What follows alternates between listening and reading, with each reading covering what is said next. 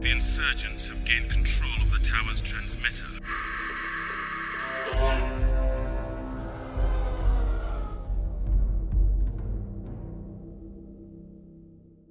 Soll ich mal das Eröffnungsplädoyer machen? Machen wir das Eröffnungsplädoyer. Sehr gerne.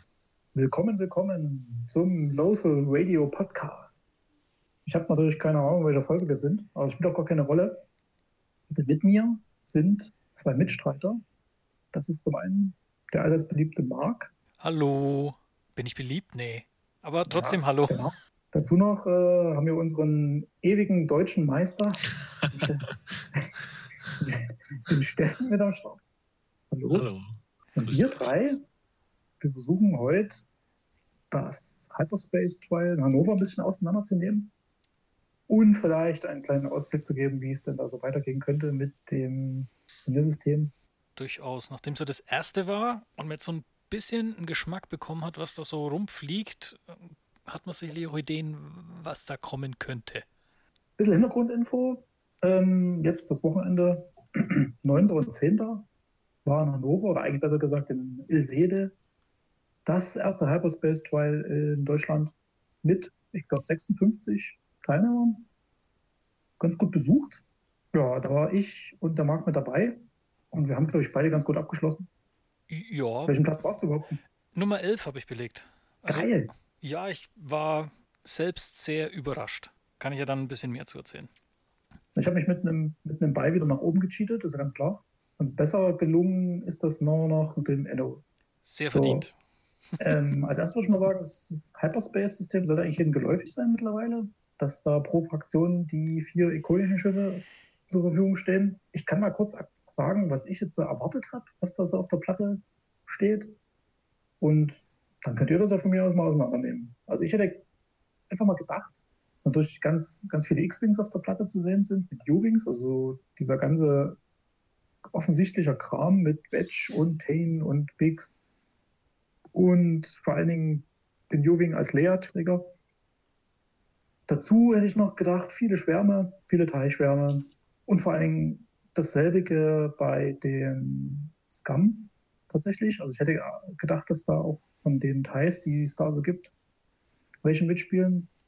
Gerade den Captain Sivo oder so, dann allgemein vier, vier Schifflisten plus. Wie war das bei euch so? Was habt ihr euch vorbereitet? Was habt ihr erwartet? Bei mir war es ähnlich. Also, ja, X-Wing, Torpedos, Wedge, Dutch, U-Wing, Leia. Wobei ich noch nie vorher hatte ich schon mal gegen Leia gespielt, so richtig aktiv, weiß ich gar nicht mehr. Und Schwärme, was mich dann irgendwie auch letztendlich zu der Liste, die ich gespielt habe, gebracht habe. Also die Liste, die ich gespielt habe, war Imperium. Die habe ich mir schon im Dezember gebaut ähm, und habe mit der fleißig geübt. Ich hatte aber noch eine First-Order-Liste in der Hinterhand. Und letztendlich war es wirklich so ein- eine rationale Entscheidung, da werden vier plus Schifflisten unterwegs sein, da willst du nicht mit einer Drei-Schiffliste kommen. Das wird nicht schön. Von daher, Mhm. ja, waren dieselben Erwartungen. Klingt gut. Also ich muss mal sagen, First Order habe ich gar nicht so auf der Pfanne gehabt. Ich, mich hat es zum einen schon mal gewundert, dass da tatsächlich zwei und drei Shuttle-Listen geflogen worden sind. Das nach dieser, meiner Meinung nach, ziemlich kontroversen Änderung. Und, was ich ziemlich cool fand, äh, dass da einer auch äh, drei Silencer gespielt hat. Das habe ich total gefeiert. Oder überhaupt, dass die auf der Platte standen, war schon ziemlich cool. Ich glaube, gegen Durandel habe ich selber gespielt. Er hat äh, zwei davon gehabt. Und äh, Quickdraw. Wie sieht es mit dieser aus, Steffen? Hast du das irgendwie mitverfolgt? Nee, also das Wochenende hatte ich leider viel zu tun. Ich habe nur ein bisschen mitgelesen in der in so einer Infogruppe vorab. Hatten, hatte der Timo mit mir gesprochen, was er denn spielen soll. Dem hatte ich die Liste empfohlen, die er dann gespielt hat. Kannst du kurz sagen, was, was du ihm empfohlen hast? Also ich weiß es, aber kannst du mal erzählen? Achso, äh, die Resistance, zwei X-Wings, zwei A-Wings, alle auf PS5. Eben auch mit dem Hintergrund, dass man diese gegen, äh, dass man über den ganzen P, also nie Vierer-Typen ist, oder welchen Hintergrund hatte das? Ja, genau. Also das, man ist über, über vier. Es gibt im Hyperspace relativ viel vier. Es gibt mittelmäßig fünf, also eigentlich hauptsächlich nur bei Resistance. Mhm. Und bei beim Imperium gibt es auch ein paar Fünfer. Und das sind auch alles, also das sind alles sehr gute Piloten. Also, mit guten Upgrades. Also ich persönlich fand, fand finde das ziemlich cool, äh, der Black One-Titel. der reißt natürlich ganz schön rein, was so taktisch möglich ist. Ja, ja, das Heroic ist so eine, so eine Philosophiefrage, sage ich mal. Ja, das hat mir sagen lassen, dadurch, dass ich am Anfang bei hatte, äh, ich war nicht am Tisch, aber der Kai muss wohl wieder schon in der ersten Runde das Hero Heroic gut ausgereizt haben. Mit von wegen drei oder viermal würfelt längs und nachwürfeln und dann kam die Symbole und so nicht Herze. Ja, man, man nimmt halt äh, in der Situation, in der man einfach nicht nur Blanks haben darf, verringert man die Chance. Also man, aber an sich ist das Upgrade mathematisch gesehen diskutierbar. Also ich, ich Mhm. habe gegen drei Resist, nee, gegen zwei Resistance-Listen gespielt. Eine davon war Kai. Und das Heroic hat oft getriggert und hat einiges nochmal rausgerissen. Das schneidet so ein bisschen diesen negativen Peak ab. Ja, also für, für einen Punkt, äh, ja, also für einen Punkt muss man das einfach mitnehmen. Wenn man sonst nichts mitnehmen kann. Also, das war schon gut. Gut investierter Punkt. Gleich schon beim Eingemachten. Also ich hätte auch erwartet, dass hier und da Bomben gespielt werden. Also ich habe mir schon ein bisschen was aufgehoben quasi. Und das habe ich irgendwie gar nicht gesehen. Ich habe es auf den, ich habe jetzt nicht genau drauf geachtet, aber ich habe die Bombenträger gesucht und die waren kaum vorhanden. Die Hm, Firesprays, gegen die ich gespielt habe, hatten keine. Und ich hätte es ein bisschen erwartet, zumindest diesen Resistance-Bomber zu sehen. Ich habe keinen einzigen gesehen. Also hast du einen gesehen, Marc? Kein Resistance-Bomber. Ich bin gegen eine Imperialliste geflogen mit einem Striker. Der hatte eine seismische drauf. Das war aber mehr Zierde. muss, muss ich sagen. Aber jetzt nach, gerade nach dem Sieg von Enno mit seinem Schwarm und man hat gesehen, wie stark die Schwärme sind, auch durch Pirat, kann man davon ausgehen, dass in Nürnberg vielleicht ein bisschen mehr Bomben sein werden. Da bin ich mir nicht so Ja, sicher. Das Problem an den Schwärmen ist ja auch, dass die auch nicht funktionieren teilweise. Ne? Also wenn du wirklich Pech hast und früh unglücklich was verlierst, dann ist es halt vorbei. Ne? Und du das Zeitproblem auch immer hast mit dem Schwarm, was oft angesprochen wird. Naja, aber wenn du jetzt einen geübten Spieler hast und Enno spielt seinen Schwarm seit September, ich glaube direkt seit 2-0 mit Ja, wir haben gemeinsam da Inferno-Scrot und Abplatz rausgekupfert, dass der natürlich gut ist. Das ist auch relativ offensichtlich, dass diese vier Teils gut sind. Und dann ist einfach nur die Frage, was spielt man eigentlich dazu? ja, Und das hat er dann gleich so gemacht und hat er so gespielt und spielt das sehr erfolgreich. ja, eben, also wenn du Übung hast mit einem Schwarm, dann, also gerade mit Eidern, da verlierst du nicht so schnell was. Da, hui. Ich glaube, Ella würde es nicht mal gefallen, wenn ich das jetzt sage, aber ich muss mal sagen, er könnte sogar noch besser sein. Also ich habe mir die, die Spiele angeschaut und hier und da an der Zielprio so gedacht, okay, das äh, kann man noch ein bisschen ausmaxen. Ja, mit, Ja. mit Sicherheit, aber Schwarmspielen ist auch viel manövrieren. Also, welches Schiff bewegst du, selbst blocken. Ich kann auch nur weitergeben, was der mir gesagt hat und was so allgemeiner Tenor war. Ich glaube, wenn du es mit dem Schwarm allgemein hinkriegst, Feuerwinkel zu haben, unabhängig davon, ob du modifizieren kannst oder nie, dann ist da schon viel gewonnen. Du kannst natürlich, wie der Steffen gerade gesagt hat, das total verkacken und irgendwie die Wallerei gucken, was gegen halbwegs äh, schnelle Schiffe ja auch durchaus mal passieren kann. Wenn du in so einer Situation was verlierst, dann äh, geht das mal schnell den Bach runter. Und dann ist es halt trotzdem auch noch ein Würfelspiel. Ne, Ja, ich, ich hatte, also gegen Das ist aber immer so ein extra Thema. Ja, das stimmt. Ich hatte, ich hatte Ja. Wedge zweimal vor meinem Schwarm und habe ihn nicht wegbekommen. Was irgendwie total beknackt war. der Schwarm, den der Enno oder auch der Pirat gespielt hat, die sind mit Quackshot. Du hast den Hollrunner dabei, du hast meistens Fokus und du hast äh, die Mineraner, die im günstigen Fall einen sicheren Hit legen kann, worüber du wieder mehr Würfel Verteilungswürfel aktivieren kannst. Diese ganz einfachen Synergien, die optimieren natürlich deine Ergebnisse. Und das ist eigentlich meiner Meinung nach das, was den Schwarm stark macht. Und du hast immer noch einen dabei, der kann zumindest diese eine, dieser eine Abschuss halt erspart bleiben. Und ich habe selber auch mehr als einmal beobachtet, dass du dann mal mit einem Teil komplett ausblinkst und der andere hat auf Reichweite dann mal vier Hits hingelegt, wie auch immer, und du dann einzündest. Also ich glaube kaum etwas befriedigendes als das. Oh ja, das stimmt. Also es kommt ja von ungefähr. Ich bin ja auch, bin auch überzeugt, dass das in irgendeiner Form noch weitergeht. Wir haben da noch ein paar andere Schwarmideen gehabt, zumindest bei unserem Dunstkreis und auch Piloten, Einzelpiloten, die an sich sehr effizient sind, weil ich halte den, den TIE Fighter für sehr effizient. Da gibt seine halben Punkte halt auch erst ab, wenn du zwei Schadenskarten drauf gemacht hast, was den auch wieder besser macht. Ich habe neulich mal eine Vergleichsrechnung aufgestellt, wenn du dafür einen Striker nimmst, da hast du es leichter, zwei Schaden drauf zu machen und kriegst da auch schon die halben Punkte. Und also alleine schon dieser, diese, dieses eine Vergleichsargument mit den Punkten da lässt mich zweifeln, dass die meisten Striker überhaupt spielbar sind im Hyperspace. Jetzt mal ausgenommen von Countdown. Ich wollte nur sagen, sind, immer noch, sind natürlich immer spielbar, aber wie effizient die dann halt funktionieren, wenn es um so enge, enge Matches geht.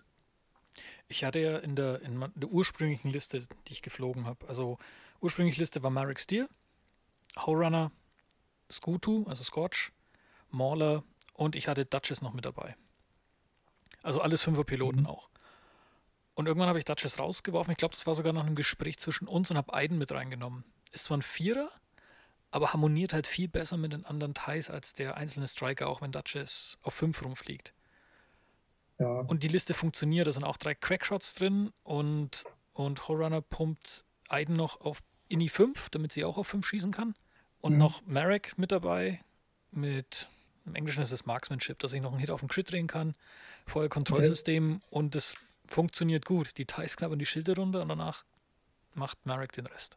Du warst auch nicht der Einzige mit so einer Liste, ne? Ich, ich habe es gesehen, an meinem Nachbartisch war meine alte Liste Allgemein. mit, mit Duchess mit drin. Ja, und dieses allgemeines 5x5 oder wie das heißt. Genau, so eine 5x5-Liste. Und wie heißt der? Cromwell Dave, glaube ich, Engländer. Der ist genau dieselbe, Dale, ja. genau, der ist am Wochenende auch die Liste geflogen, habe ich gesehen, in, den, in die Top mhm. 4 mit den 5 Fünfern.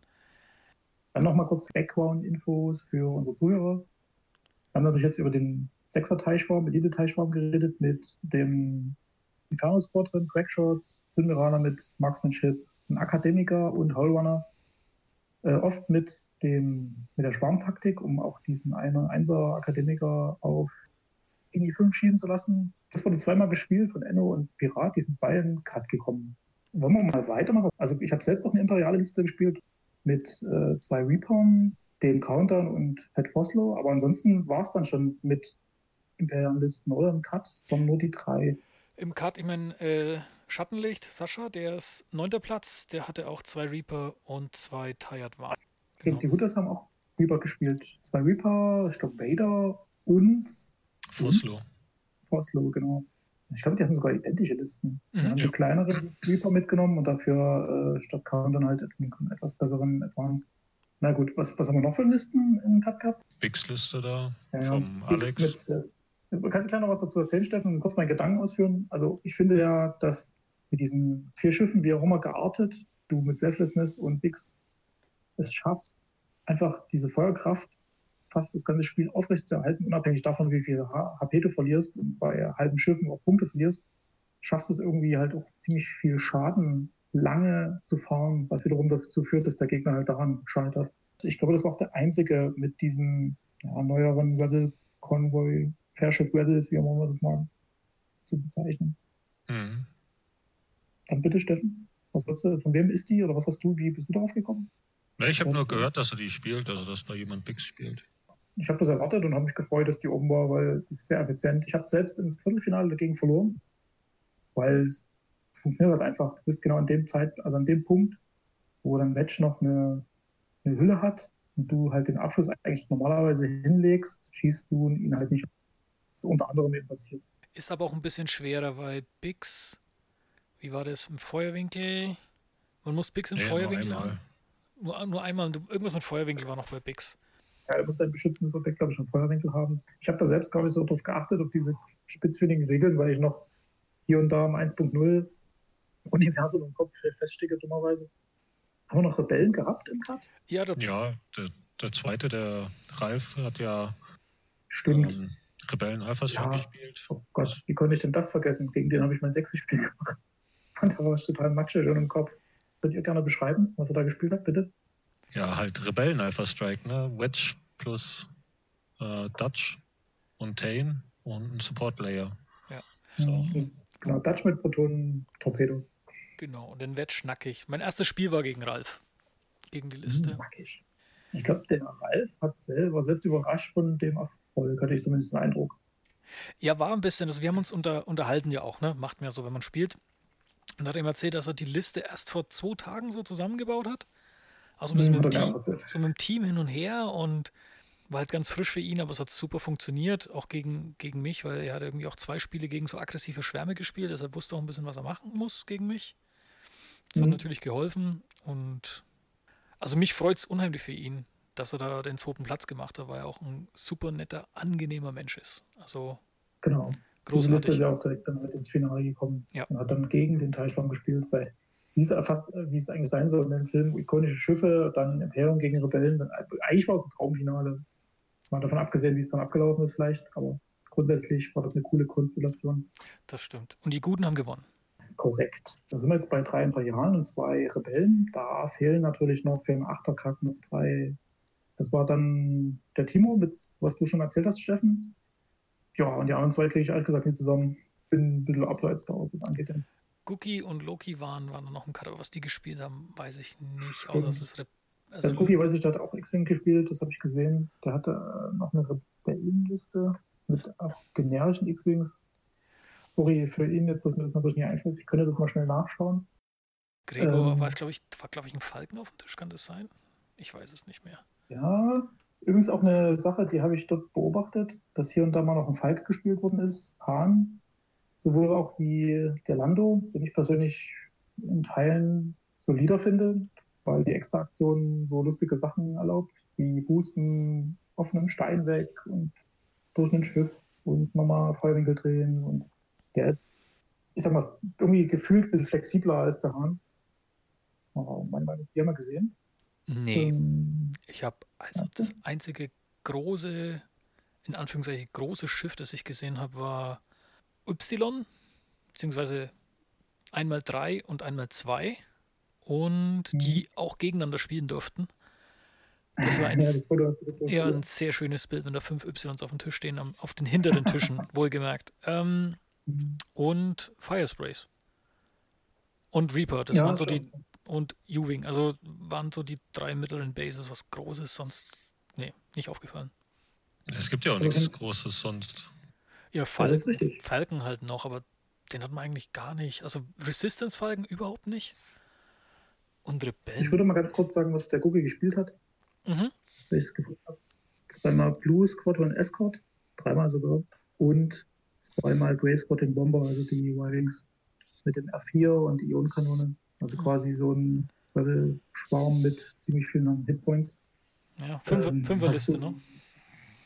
Eine Fünferliste, genau. Naja, gut, wer jetzt gedacht. Also letztendlich war alles, was im Cut war, mehr als vier. Was hat der Gregor nochmal gespielt? Loki Wan, ne? Ninamp mit Elo Asti, also auch Widerstand. Lulu, Lulu Lampa. Ich finde sowieso, dass die Widerstandspiloten irgendwie wie so eine lustige Clownstruppe heißen. Aber egal. Und ein bisschen Lindra, ne? die kommen so rein mit ihren äh, bunten Bemalungen und werfen Konfetti. So stell ich mir das vor. Ja, Loki Wan hatte so eine ähnliche Liste gespielt wie der Timo. Noch ein paar äh, Honorable Mentions vielleicht von euch? Ich habe ich hab halt jetzt nur die, die Listen wirklich, gegen die ich gespielt habe. Und das war halt Ralf, ich durfte gegen ähm, Alex ran, ich habe gegen Jan gespielt aus Hamburg, der hatte vier T70 X-Wings. Erzähl mal kurz, was, wie du das für, dich- für dich erlebt hast, weil das hatten wir sowieso vor. Achso, das, das Jetzt- Turnier an sich. Okay, ich, ich bin losgefahren, hatte eigentlich überhaupt keine Lust. So ging es los, weil mein letztes Turnier war letztes Jahr, das Regional in Bamberg. Also das ist schon ein gutes Stück her. Und 2-0 relativ wenig gespielt und so, ah, da fährst du 300 Kilometer und äh. Und das erste Spiel war dann gegen Ralf. Das habe ich verloren. Ähm, war aber ein super angenehmes Spiel. Zweites Spiel war gegen, Name kann ich mich nicht mehr erinnern, Vader, Pure Sabak und Reaper, Major Wormhole. Er, man hat gemerkt, er hat noch nicht so oft Turniere gespielt. Also waren hier und da war so Leichtsinnsfehler, ich habe ihm auch geholfen und erinnert. Das war angenehm. Das dritte Spiel war dann gegen Kai Krupp, das ich gewonnen habe. Danach hätte ich eigentlich droppen können. Der hatte auch zwei X. Wieso? Der hatte, nee, der hatte Poe und drei A-Wings. Zwei Fünfer und Mhm. den Vierer-Piloten. Und das Warum war, du dann gleich droppen? ja, weil ich gegen Kai gewonnen habe. Tagesziel so. eigentlich erreicht. Ne? Da muss man aufhören, wenn es am besten ist.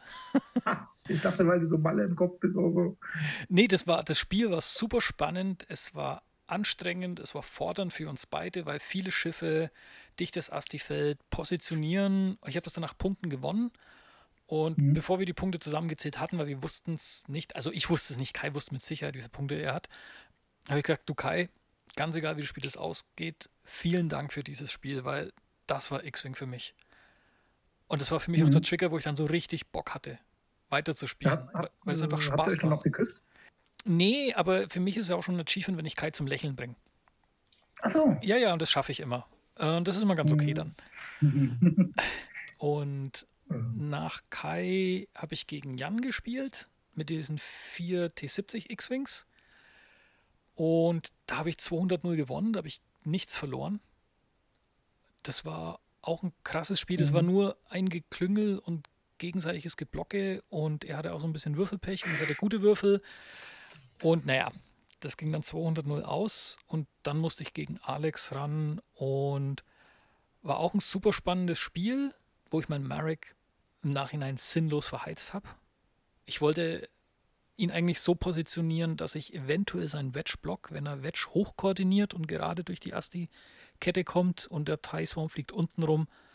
Aber ich hätte das safe spielen sollen und nur eins nach vorne fliegen oder zwei. Und das hat dann eigentlich das Ja, Spiel Luke- schon entschieden, muss ich sagen. Das war relativ früh im Spiel. Quasi gegen diese äh, Fairship Rebels, ne? Genau, und da hat er Ja, dann das ist- Merrick auf eine Hülle runter und der ist dann so rumgekrebst und ich habe seinen Wedge nicht tot bekommen und da habe ich Merrick verheizt. Also relativ früh im Spiel schon war das dann eigentlich schon gegessen, aber es war dann trotzdem noch eine knappe Kiste und am Schluss, vorm letzten Zug, hatte er 88 Punkte und nicht 72. Und meine einzige Chance war, den Juving noch ein bisschen runter zu knappern und dann bin ich halt voll aggressiv rein, was dann aber auch nicht funktioniert hat. Aber war dann auch okay für mich, weil ich hätte am Sonntag auch nicht ähm, Mhm. Cut spielen können oder wollen. Von daher war es dann schon okay, dass er da weiterkommt. Hat er bei dir auch schon die Würfel-App benutzt? Ich weiß gar nicht, hat er dann, Ja, hat er der hat-?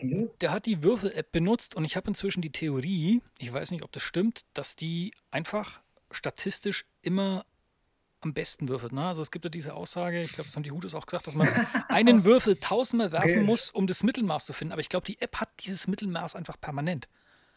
Hm, Aber kurz, ich äh, gehe mal kurz Alu Al- Aluminiumfolie holen, dann kann ich mich einwickeln. Oh. Was ist, was ist der Grund, warum man das Ding sonst verwendet, wenn man einfach immer einen guten Mittelwert bekommt bei seinen Würfeln? Ja, weil man möchte, dass in irgendwelchen Podcasts darüber geredet wird. Vielleicht. Ich weiß, ich weiß es nicht, aber er hatte, er hatte schon ein paar gute Würfe dabei. Ja, hat auch ich habe sein- nicht gefragt, warum er es benutzt hat. Ach so. Vielleicht hat er einfach seine Würfel gegessen oder so. Er hätte auch meine Würfel benutzen können. Ja, ich habe da ein bisschen mich drüber lustig gemacht, aber ich habe das auch relativ zügig ak akzeptiert, wo ich gegen ihn gespielt habe. Das war jetzt auch nie so das Problem. Man könnte jetzt das sagen, dass ich deine, deine Einstellung zu diesem doch besseren Würfelergebnis teilen würde. Und das würde ich dermaßen, aber ich lasse das mal besser sein. Nee, ich, das, Ähm. das ist, vielleicht ist das Ding wirklich einfach balanced, auch was die Würfelergebnisse angeht. Das mag ja gut sein.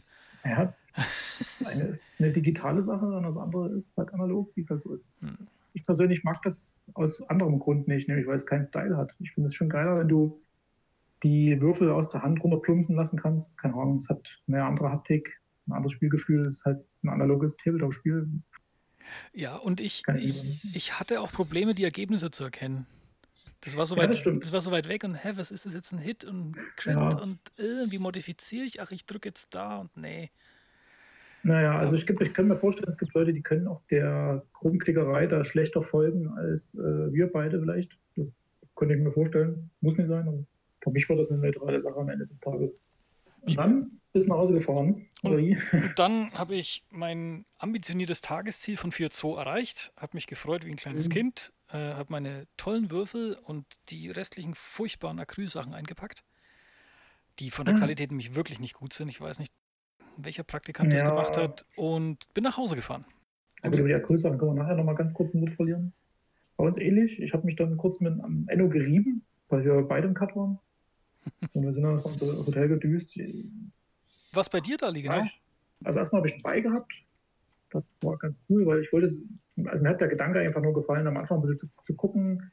Wir sind da halt hingefahren, erstmal noch einen Kaffee trinken, also einfach nur dieses ganz gechillte, am Anfang super gechillte.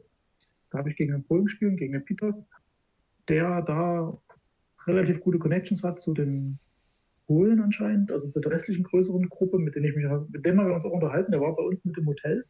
Da konnte man auch ein bisschen Informationen sammeln, was ich sehr interessant fand und äh, Kontakte knüpfen. Er wiederum hat gespielt eben besagten Lando mit Wedge, äh, einem Wiving, also Dutch, Dutch war auch dabei.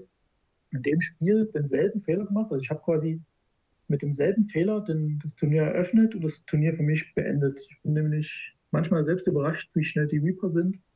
Und hatte dann eine Situation gleich am Anfang, äh, wo ich mich entscheiden musste, ob ich jetzt nach dem Rudern von dem Reaper eine Zweierbank oder eine Dreierbank fliege. Und ich habe irgendwie das Gefühl, oh, ich brauche mit, ich muss weit vorkommen. Und naja, du musst aber dann irgendwie noch ein Stück durch die Astis. Und ja, in der Situation habe ich mich für die, für die längere, das längere Manöver entschieden. Und das war sowohl gegen ihn falsch, wie dann auch später im Halbfinale, ähm, im Viertelfinale. Genau dieselbe Situation. Der Reaper, den ich benutzt habe, den Würmel, der hat dieselbe Strecke geflogen in beiden Matchen. Also in beiden Matches am Anfang in der zweiten Runde über einen Trümmer und stand dann so ungünstig vor dem nächsten Stein, dass er quasi mit dem grünen Manöver drauf gelandet wäre. Original das gleiche geflogen. Also dieselben Fehler zweimal gemacht im Turnier am Anfang und am Ende. Man könnte denken, ich lerne da nicht draus. Jedenfalls. ähm, Wie kommst du da drauf? Es keine Ahnung, weil ich bescheuert bin. Ging es ein bisschen hin und her. Ich habe Foslo zeitig verloren. Übrigens, Achtung, jetzt kommt's, genauso wie im Viertelfinale. der Spielablauf war wirklich, also auch vom Anflug so identisch, ist unfassbar gewesen. Ja, dann haben wir uns ein bisschen hin und her gebettelt. Es ging die ganze Zeit, war es ausgeglichen und irgendwann ist das halt mal gekippt. Da war das für mich dann gegessen, habe dann mein drittes Spiel gegen, ja, gegen diese dritte Feierspielliste.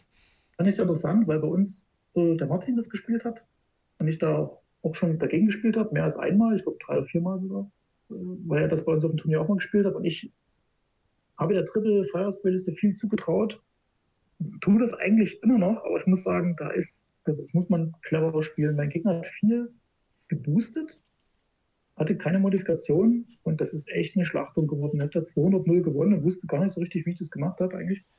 Also ich habe natürlich einfach nur alles gemacht, was man so macht, Range Management und verteilt, Fokusfeuer, gelockt, wach, was weiß ich. Das war aber teilweise gar nicht notwendig, weil er sich so ungünstige Positionen manövriert hat und dann natürlich unmodifiziert nicht viel getroffen hat, dass das nach 45 Minuten zu Ende war. Das war, also fand ich irgendwie schade für diese Sprays, für jemanden, der so eine Liste auf dem Turnier führt. Aber gut, abgehakt.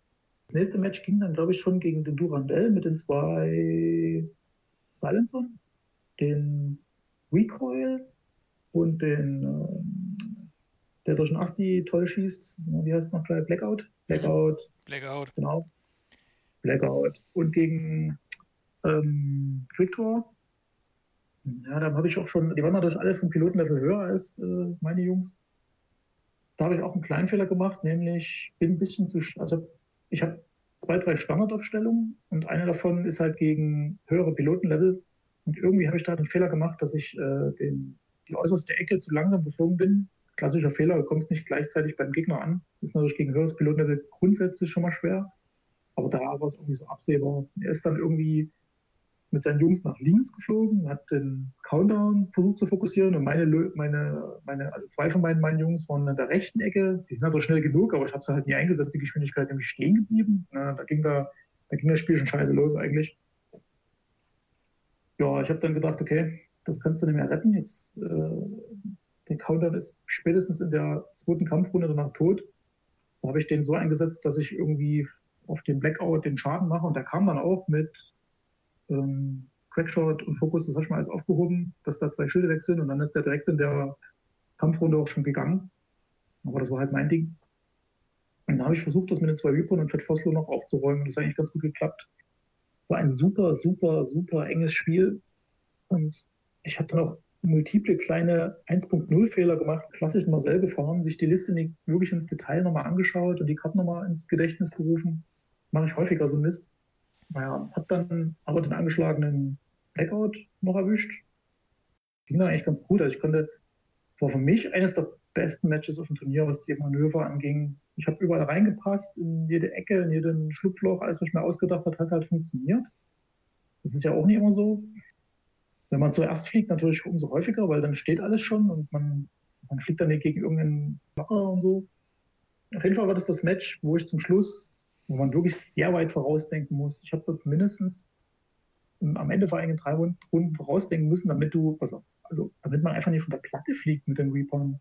Denn wenn du in der Ecke unterwegs bist und ein bisschen im Kreis fliegst und du zwischendurch koordinierst, dann kannst du unter Umständen mal so weit am Rand landen, dass du dann eben nicht mehr rumkommst und dann dich das Rudermanöver aus vom Spielfeld trägt. Und es hat dazu geführt, dass ich dort irgendwie mir gedacht okay, wenn ich jetzt koordiniere, muss ich dann dahin fliegen, dann muss ich dann dorthin die Manöver nehmen und dann kommt er da von da oben. Und das ist genauso ist gekommen. Bin dann wirklich am Rand in der Ecke rumgerutscht, rumgedingst, hab den da geblockt. Und es ist im Grunde genommen schon drei Wochen später das passiert, was ich mir dort vorgestellt habe. Und da, das fand ich schon ziemlich geil, wenn man das so machen kann. Leider musste ich zum Schluss abhauen. War auch nicht so, so leicht, das zu bewerkstelligen. Da kann man dann auch mal wieder ein Thema aufgreifen, wenn man das will, nämlich ein Zeitspiel.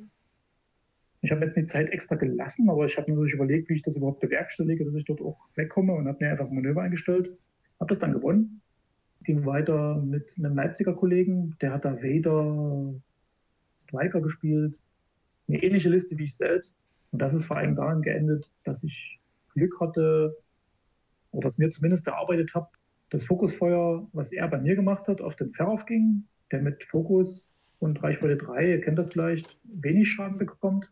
Und mein Fokusfeuer ging auf sein Vermüll, also quasi der offensive Reaper, der da im Gegenzug aber schon Schaden bekommt. Und der ist fast abgeraucht, wegen, im Gegenzug zu, wo Ferroff irgendwie zwei Schilde verloren hat. Also die erste Kampfrunde hat es schon ein bisschen vorentschieden. Das ging dann auch so weiter. Und dann habe ich mit gegen Ralf gespielt danach. Und das äh, Match war super taktisch im Anflug. Logisch, Protonen-Torpedos dabei.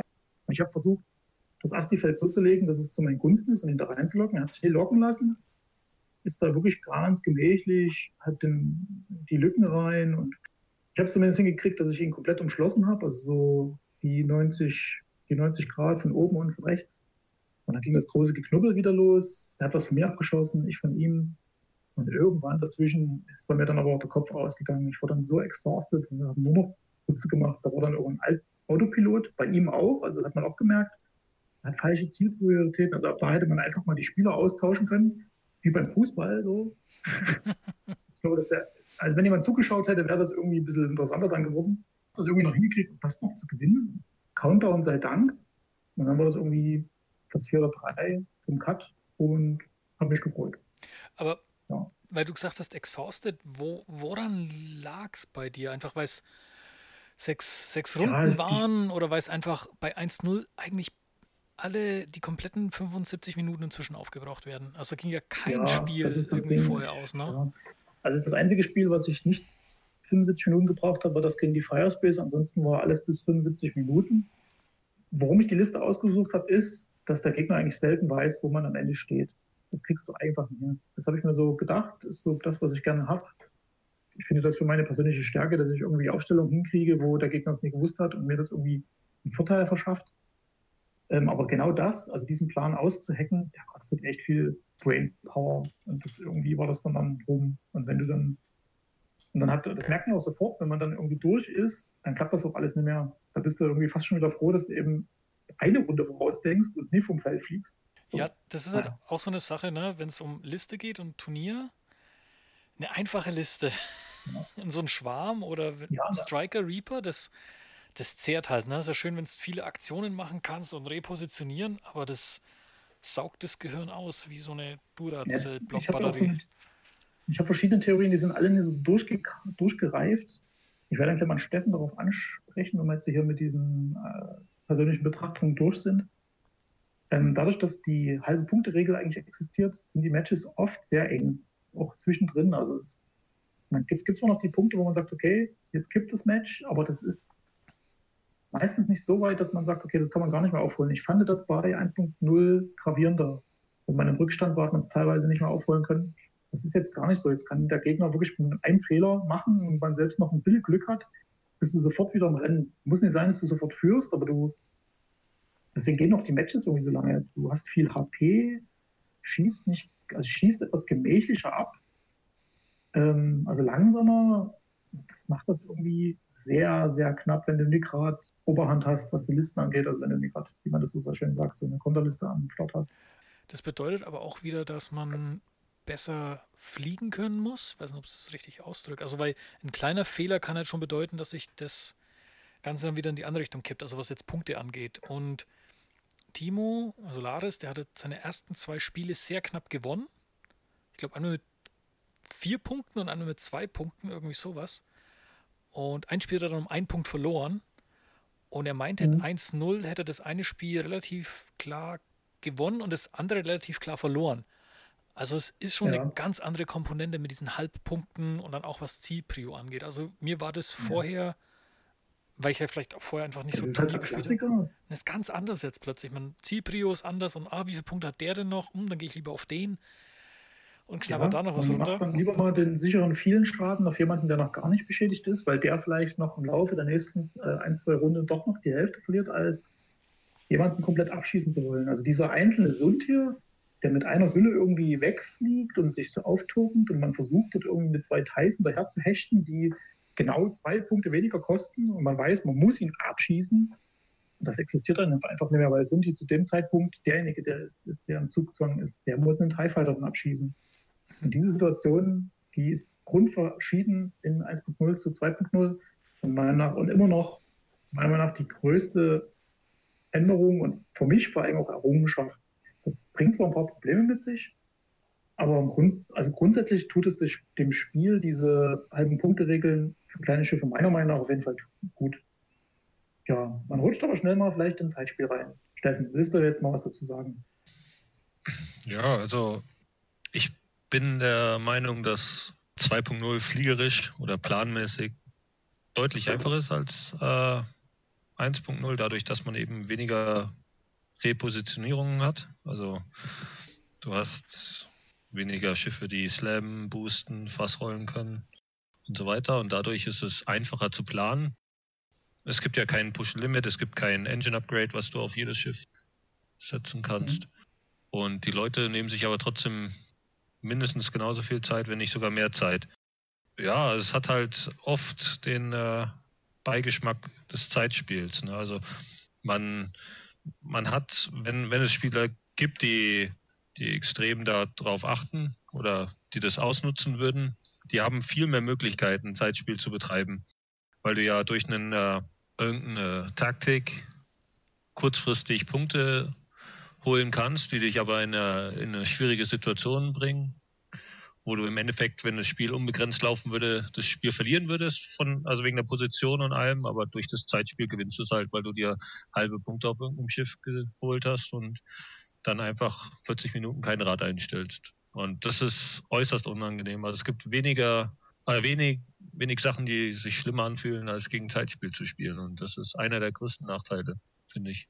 Die Grenze ist fließend, äh, würde ich zumindest mal sagen. Ich habe jetzt auch schon nochmal drüber nachgedacht, auch nachdem was du mir vor uns gesagt hast. Das Ding ist, wenn du das, was früher, also es gibt natürlich Leute, die nachpositionieren können, immer noch äh, Schiffe, die das können. Ich sag mal, wenn ich mir so diese Rechnung nehme, was man macht, wenn ich mich jetzt mit einem Schiff viermal bewege, ich, ich denke mal, er würde mir zustimmen, wenn ich sage, okay, ein Boost und eine Fassrolle ist auf jeden Fall schon mal eine Bewegung. Feuerwinkel anders macht, mich verstellt, die Position ändert. Oder würdet ihr da irgendwie, würdet ihr, würdet ihr zustimmen, wenn ich das so sage? Also Fassrollen und Boost Ja, sind? also es kommt darauf an, in welcher Ja, also- Situation, ja. Aber bei beim Anflug oder sowas, da ist ein, äh, ein Boost meiner Meinung nach keine Bewegung, sondern es gehört zum Manöver dazu. Da, du Ich- weißt ja einfach, Ja, ich, ich, ich würde es zumindest mal kurz, die, was ich mir so ausgedacht habe, mal sagen. Also man, wenn man jetzt, wenn man das mal davon ausgeht, dass das Bewegungen sind, dann hast du, wenn du jetzt vier Bewegungen machst, in übertrieben natürlich, total übertrieben und total plakativ gesagt, in 2.0 brauchst du da jetzt vier Runden dazu. Und in 1.0 brauchst du zwei Runden, weil du machst ein Manöver, boostest, machst Manöver, boostest, wenn du das so sehen würdest. Jetzt hast du allerdings ungefähr denselben Effekt erreicht. Klar, die Manöver sind ein bisschen länger als jetzt ein Nachjustiermanöver, aber was der Unterschied ist, du hast beim Nachjustiermanöver in derselben Runde äh, unter Umständen schon Informationen bekommen, was der andere gemacht hat. Das hast du jetzt, in, wenn du das über vier Runden hast, hast du das nie. Du weißt nicht, ob der jetzt wirklich dahin fliegt, wo du dachtest, oder ob der da schon dasteht. Das ist ja auch das, das Schöne, deswegen heißt es ja auch ja Nachjustiermanöver. Man macht das ja, nachdem man die Information bekommen hat. Und ich persönlich, es ist natürlich eine Philosophiefrage, glaube ich.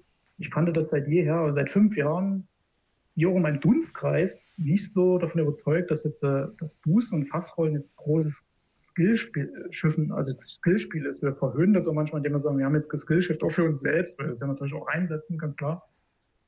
Äh, Ich finde da ehrlich gesagt, die, die Planung über mehrere Runden von eben diesen Manövern ohne diesen Zwischenschritt der Informationen, die man da bekommt, ehrlich gesagt schwieriger. Weil du musst abschätzen, wo der langfliegt, wo stehen die, also wo liegen die Steine, verzögert er jetzt oder nicht? Das kannst du mit einem Boost zwischendrin, also diese Überlegung kannst du komplett obsolet machen, wenn der Gegner das vielleicht macht. wenn man das nicht macht. Deswegen, also vielleicht ist am Ende des Tages das sogar eine Frage von der persönlichen Einstellung. Also was einem vorher gelegen hat, kann einem jetzt gar nicht liegen und andersrum kann es auch sein. Man sagt, okay, Passrolle, Boost, das fand ich total dufte in 1.0 und jetzt ist das weniger da. Jetzt finde ich es auf einmal irgendwie leichter. Also es kann auf beide Richtungen gehen, ganz klar. Völlig abhängig von dem, was du gerne gespielt hast. Ich würde vielleicht gar nicht sagen, deswegen. Und jetzt kommt, jetzt kommt meine Conclusion. Äh, ich glaube, es ist tatsächlich Geschmackssache. Also es, man, es ist nicht schwer oder leichter, sondern wirklich anders, das Spiel. Ist das Manö Ich habe da noch nie drüber nachgedacht, ob das Manövrieren einfacher ist in 1.0, äh, in 2.0 als in 1.0. Ich finde, man, man hat, also ich, von meiner persönlichen Aufforderung ist, dass ich äh, nie beim, also vielleicht meint der Steffen ja auch, sagen wir, das grundlegende Manövern ist hier und da vielleicht einfacher geworden, weil man gar nicht so viele Optionen hat, jetzt gleich was zu machen. Aber für die Zukunft gedacht, ist es mindestens, für mich zumindest mindestens genauso schwer wie nachjustieren. Und was vor allem für mich schwieriger geworden ist, sind erstmal die ganzen äh, Fähigkeiten wirklich wieder neu zu verstehen. Also klar, man weiß manchmal, was ein Schiff macht, aber welche Auswirkungen das auf dein Spiel hat oder sein Spiel, das kann man manchmal gar nicht abschätzen, wenn man es nie häufiger mal gespielt hat. Die ganzen Schiffsfähigkeiten, ich habe das selber erlebt, meine Gegner selber erlebt, die fanden das teilweise regelrecht überfordernd, was ich da quasi mit den Reapern gemacht habe, weil die sich was macht der, was macht der, was kann der jetzt? Und das sind manchmal Leute gewesen, die spielen auch schon ein paar Jahre. Also das, das finde ich dann schon, wo ich sagen würde, dass es schwerer geworden ist.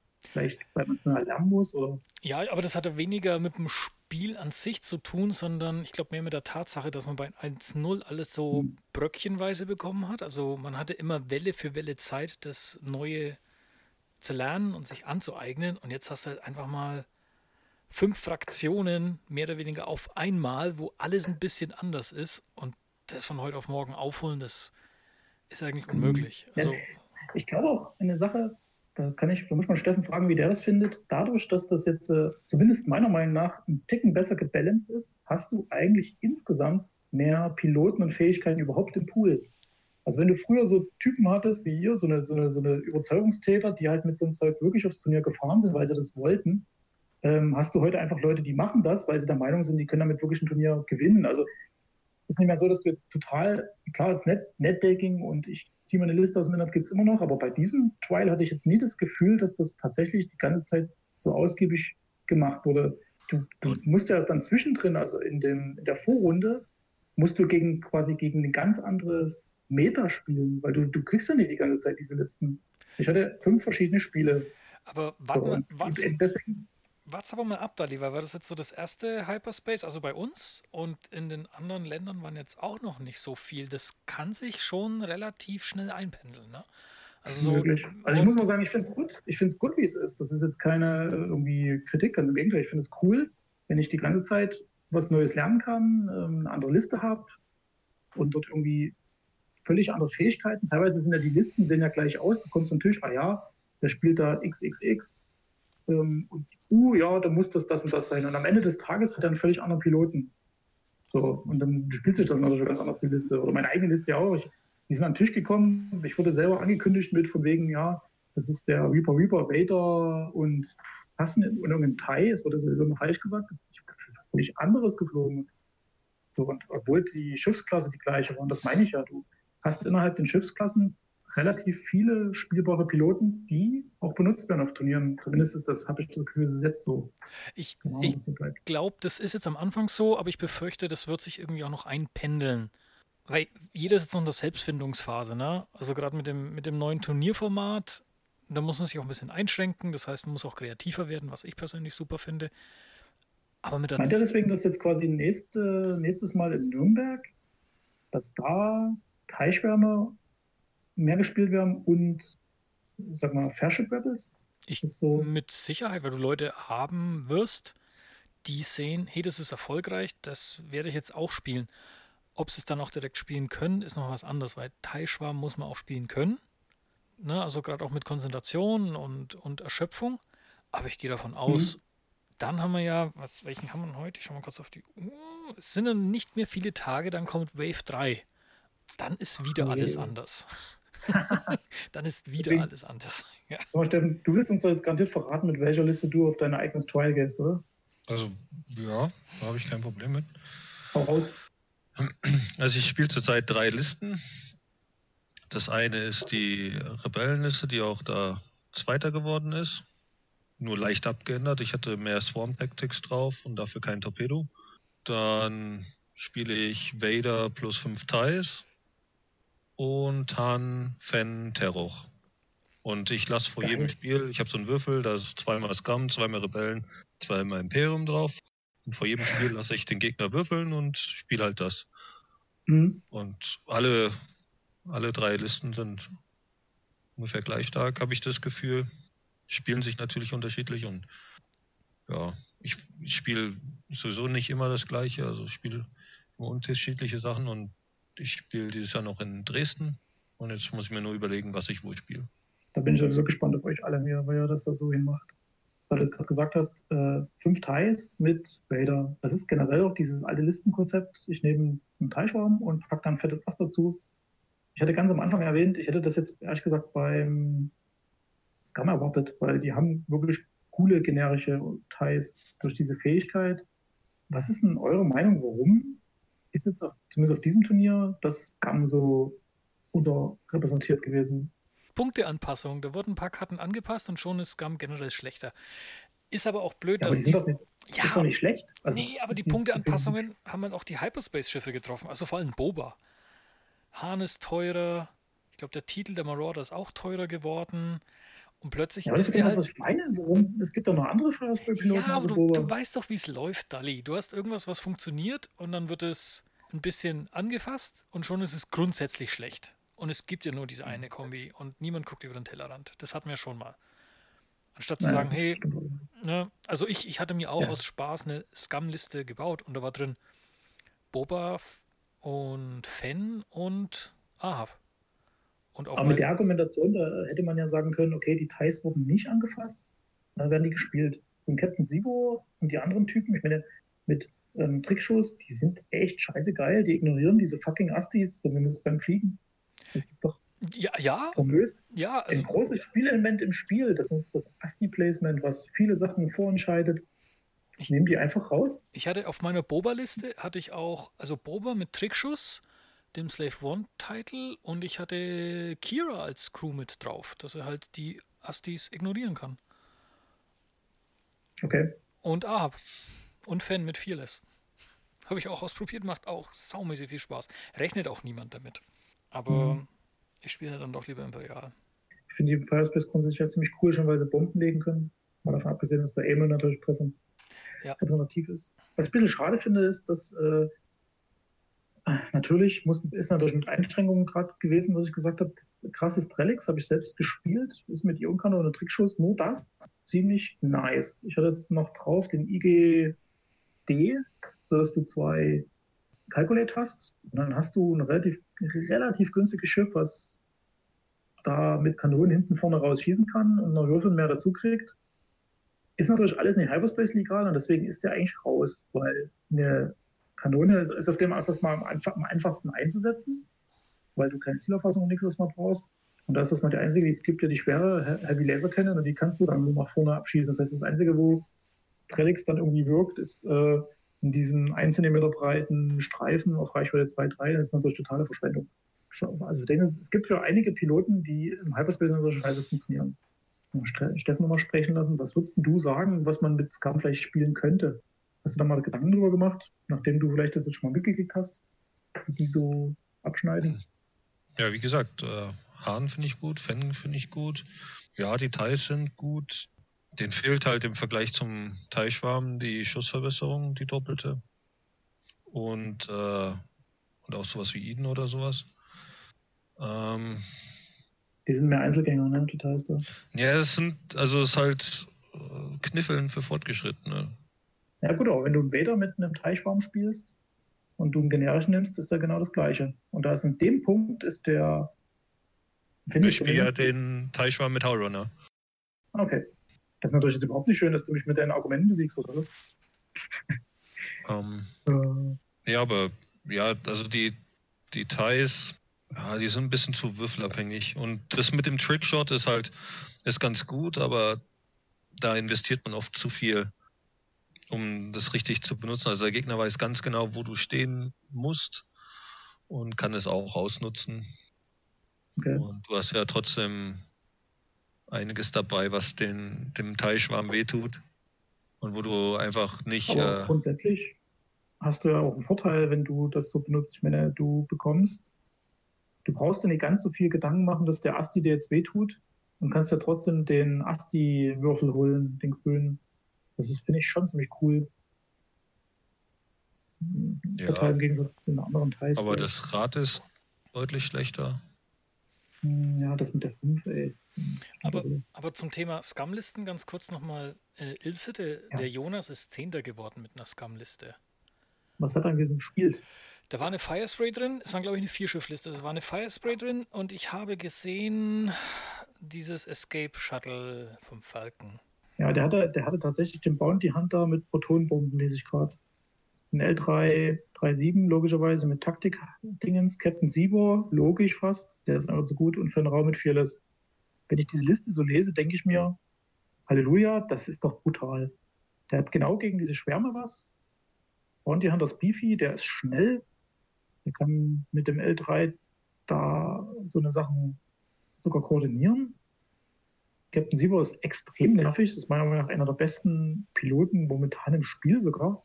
Das ist so krass Ja, nervig. aber nur wenn du es schaffst, den früh schießen zu lassen oder den Gegner spät. Ja, wenn der Gegner auf dich schießt, dann ist er defensiv halt gut. Ähm, Ist doch super. Ja. Also der ist ja auch schwer abzuschießen, weil er dir halt irgendwas klaut. Hab ich jetzt gerade falsch Ja, das, das, also im Endeffekt, du willst ja im, im Anflug oder sowas, willst ja deinen Fenrau schützen. Du willst ja mit Fenrau ins Endgame gehen.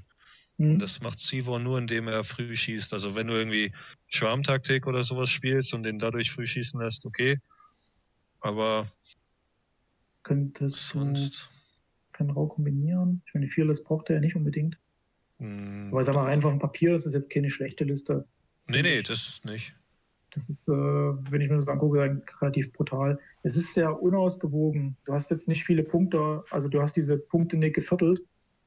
Es ist eher so zwei Drittel für die Bounty Hunter und Fenn Rau und das andere Drittel, das ist da im L3 und Captain Silver drin. Ist dann, weiß nicht, was das bedeutet, wenn du dagegen kämpfst, wie du auf wen du gehst und so weiter. Ich meine, wenn du Fenn Rau abschießt, dann hast du 71 Punkte kassiert und das kann man schon mal machen gegen den.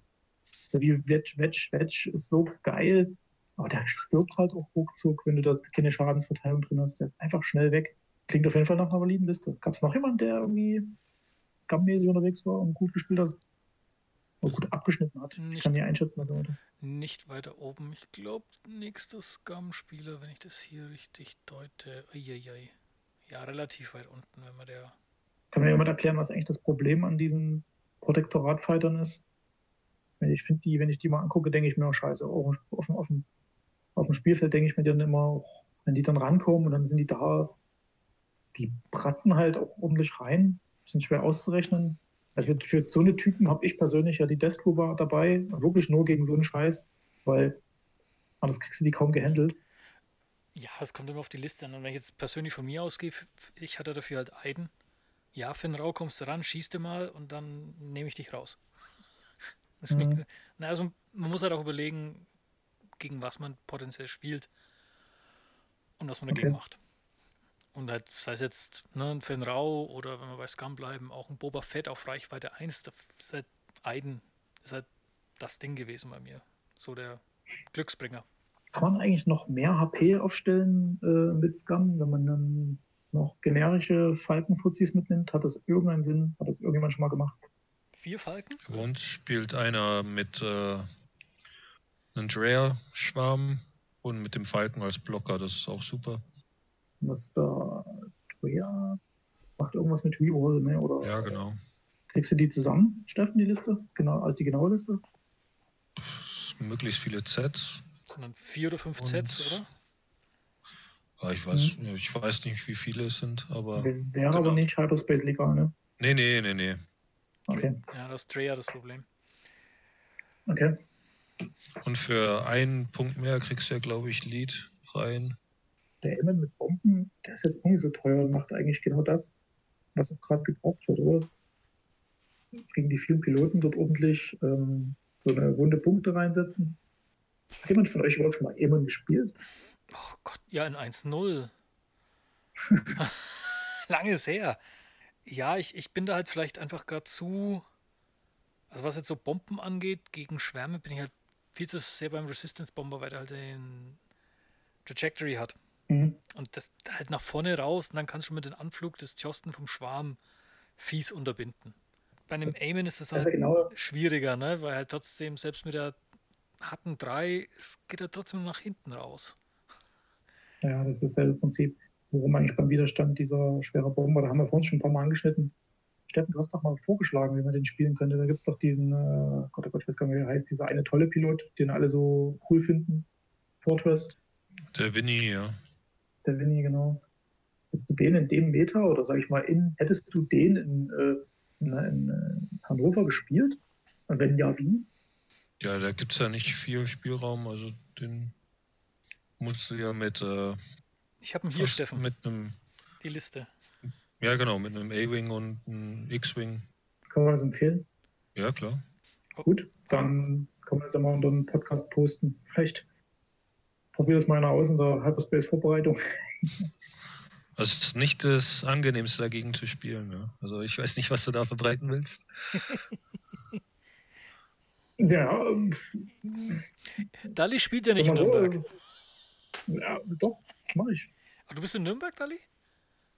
Ja, aber ich weiß das, äh, spielen wir, also spielen wir überhaupt da sechs Runden und dann Cut oder wie ist das? Ja, Stimmt. Okay, und das ist aber immer am selben Tag, ne? Ja, war dann- klar. Oh, geil. Das heißt, sollte das überhaupt nochmal klappen, dann kann ich trotzdem direkt proppen. Und den Mini, ob ich das nicht verbreiten soll. Ist das so gestört, diese Kombi? das, das ist schon super zäh. Also wenn du viele Schiffe hast, geht. Aber wenn du Ja. jetzt drei, vier Schiffe hast, dann machst du sehr, sehr wenig Schaden. Ja, dann ist, das, dann ist es aber eine Empfehlung, das mal zu probieren. Was haben wir uns noch vorgenommen, Jungs? Ich, was, ich, ich würde eine Sache gerne mal in die Runde werfen, ne? wegen. Hyperspace, ne, wo wir gerade sind, Geil. und Extended, weil SOS Hannover ist ja auch schon bald, ist ja Mhm. schon nächsten Monat. Wie, Im Ende April. ne, Ende, Ende, Ende April, also sechs Wochen oder so sind es noch. Ja, Die Auswirkungen von einem Hyperspace-Meter auf SOS, also im speziellen jetzt SOS oder Extended, weil es gibt ja, auch wenn es Einschränkungen gibt, es gibt ja Listen, die echt gut funktionieren. Und ich bin sogar Ja, jetzt ja. bei mir am überlegen, ob ich jetzt nicht meine Liste weiterfliege, weil sie funktioniert gut. Sie wird auch im Extended gut funktionieren. ja, das hat, Ne? da bist du nicht alleine. Das habe ich mir auch schon überlegt. Weil, hm, funktioniert halt, ne? Ja, Und, und Ja. Da, da ist aber auch nicht sehr schwer, weil die meistens diese Art Listen sowieso nicht viele Upgrades haben und die deswegen nicht den Zugriff brauchen auf das ganze Intended, äh, Extended-Kram.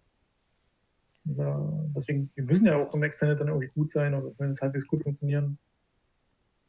Ja, Ja, aber es gibt halt in Extended trotzdem noch viele andere Spielsachen. Und das, ja. das ist wie mit, ähm, mit Boba und der Punkteanpassung, ne? Und dass niemand jetzt irgendwie auf Scum noch groß Lust hat.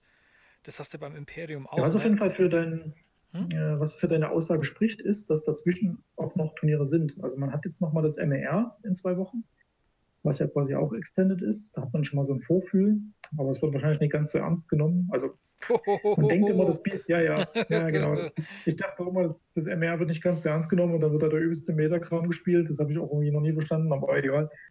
Also eigentlich kann man dann vielleicht doch mal ganz gut gucken, was da gerade Sache ist. Dann ist noch ähm, Nürnberg, da hat man noch ein HS. Und dann weiß ich gar nicht, was im April noch so ist. Ich glaube, ist Aber auf jeden Ludwigs Fall sind noch Ludwigsburg ist größere noch, oder? davon. Ist nicht noch Ludwigsburg? Kann sein. Dachte ich. Auf glaub jeden Fall ist es dann auf jeden Fall eine berechtigte, berechtigte Einwand. Ja, könnte sein. Aber ich sag mal, die äh, kann man davon ausgehen, dass bei uns zum SOS kommen ja bestimmt auch wieder ausländische Spieler, also wirklich von weit her. Die haben doch selber schon HS gespielt. Du, die, die spielen denselben Schuh nochmal? Vor allem, wenn die dann so sehen, wie das auch in Deutschland so abgeht. Ich meine, was auf jeden Fall nochmal positiv nebenbei zu, zu bemerken ist, dass, dass, dass die Orga natürlich vom, von dem Trial in Hannover noch ziemlich, ziemlich sensationell gut das gemacht hat. Vor allem mit dem Stream, der Daniel und Co., die sind gut dabei und wollen unbedingt das irgendwie so ein bisschen professionalisieren. Man kriegt das mit. Die die bieten sich da im Internet sehr gut an und durch dieses, naja, durch diese bessere Berichterstattung kriegen die im Ausland ja auch mit, was bei uns zur Sache ist. Also speziell in diesem Turnier kann man sich mir vorstellen, so das best gestreamteste Turnier, was ein Ausländer überhaupt bekommen kann. Äh, Meine englischer Kommentar und erstes Trial in Deutschland, das hat bestimmt auch einige interessiert. Dass die dann quasi auch echt auch mal ein bisschen aufs deutsche Meta gucken, weil ein SOS in Deutschland wird wahrscheinlich 80% deutsche Spieler besuchen.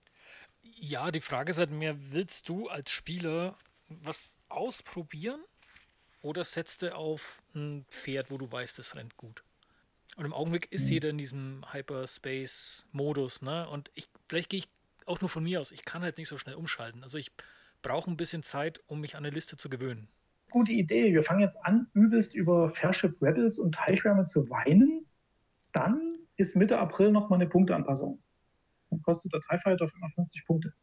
Ah, Sag's halt mit Welle 3, ne, wenn die neuen Schiffchen kommen, vielleicht passen sie noch mal was an. Ich meine, sie haben jetzt auch vor zwei Wochen schnell was angepasst. Vielleicht wird Leia Ja, auch noch mal das- teurer oder vielleicht wird Wedge ein bisschen teurer. Kann, Möglich. ist alles möglich. Was ich eigentlich auch ganz interessant finde, dass sie sich da die Freiheiten lassen und mal auch so ein Das bisschen. ist gut.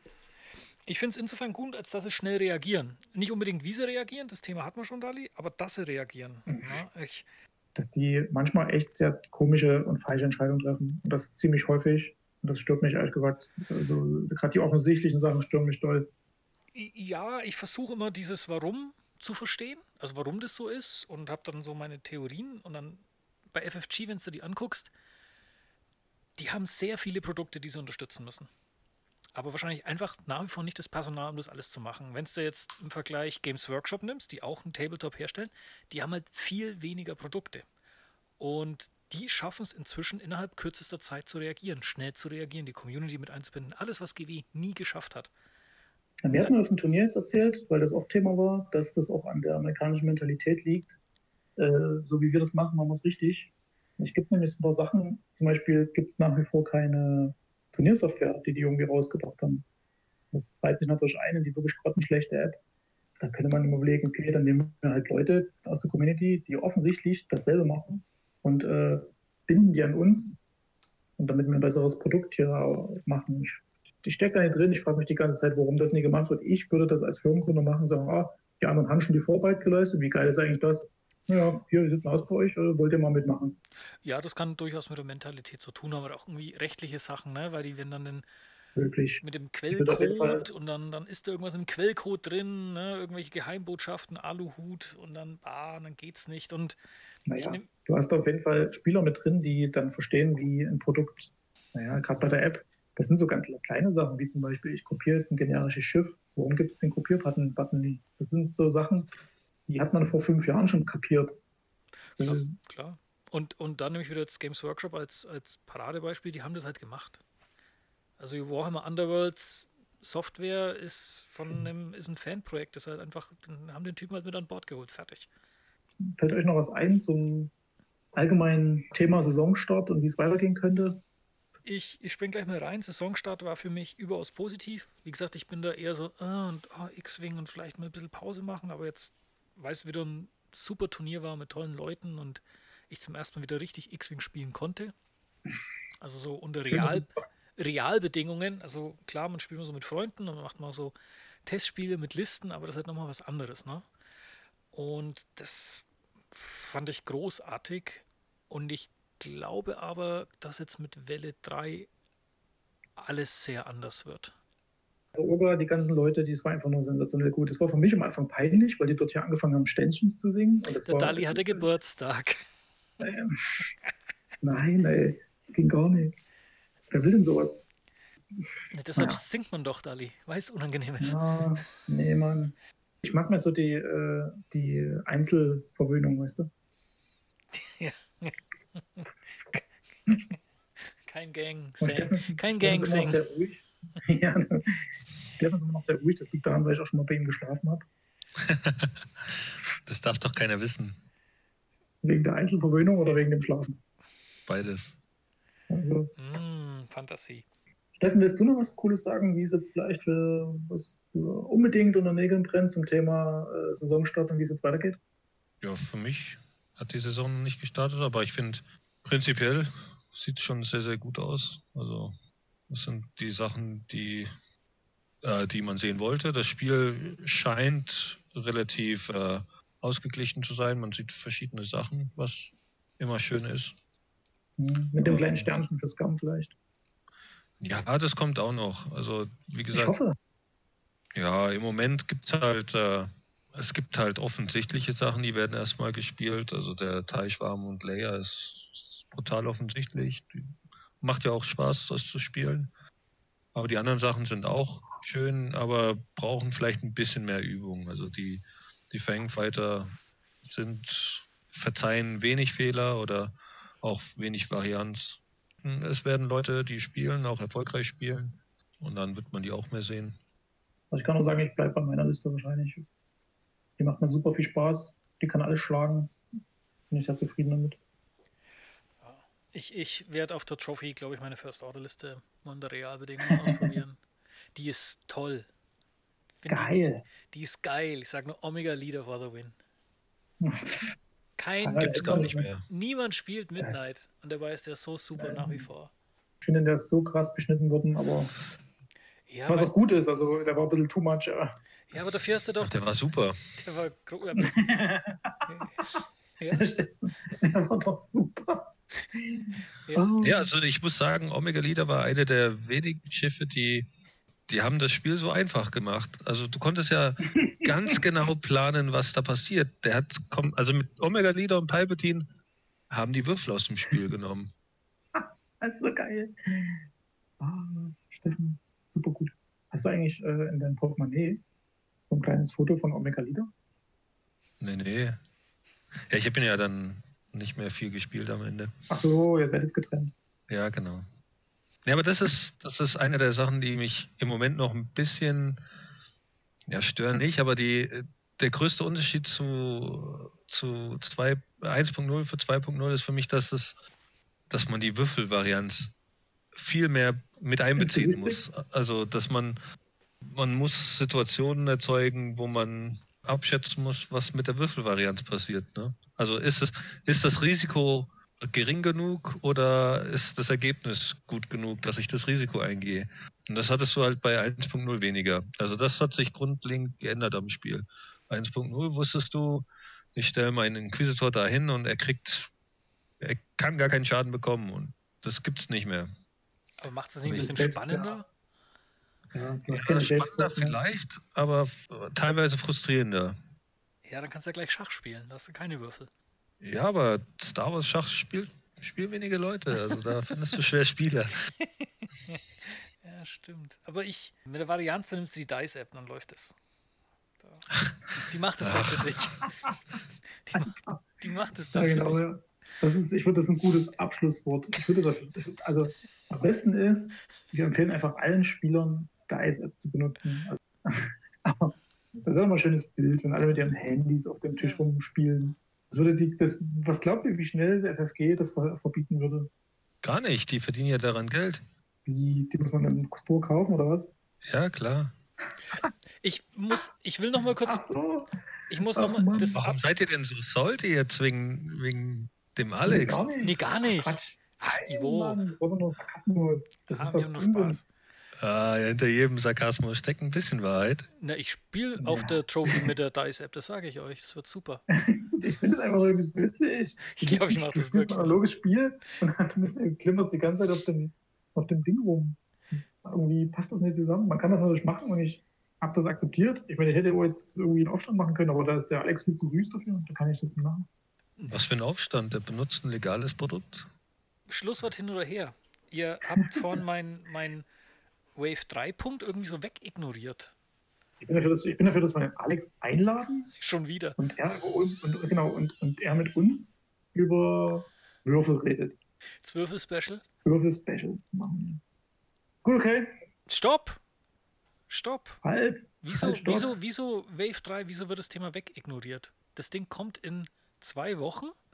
Es sind zwei neue Weil Fraktionen, die das irgendwie Die alles. anderen Streams und Podcasts alle schon durchgekaut haben. Nee, mir geht es nicht um was. Mir geht es darum, dass da Würfel Nee, die Karten neu gemischt werden, nicht die Würfel, aber die Würfel werden neu geworfen. Die Und Würfel das, werden neu gemischt und die Karten werden geworfen, eindeutig.